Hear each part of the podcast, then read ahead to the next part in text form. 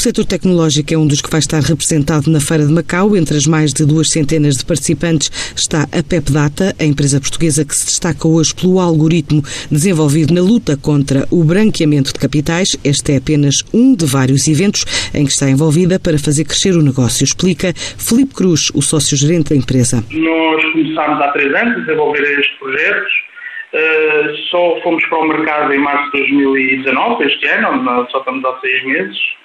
Uh, já, já fomos apoiados pelo, pelo PT 2020, pela internacionalização que contamos começar a fazer já em janeiro.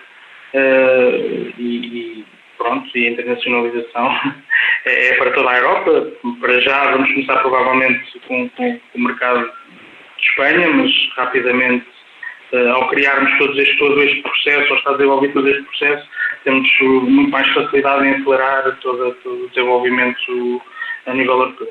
Uh, Espanha, França, Alemanha, Suíça.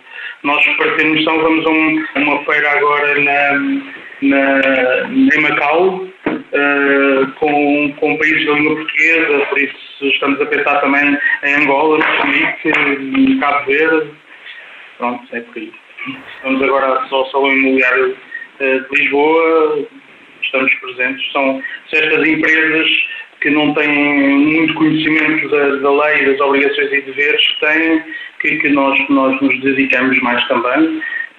Nós este ano temos previsto cerca de 500 mil euros de faturação, mas para o ano contamos quadriplicar esse valor. A PepData é uma das 200 empresas que vão estar de 17 a 19 de outubro na Feira Internacional de Macau.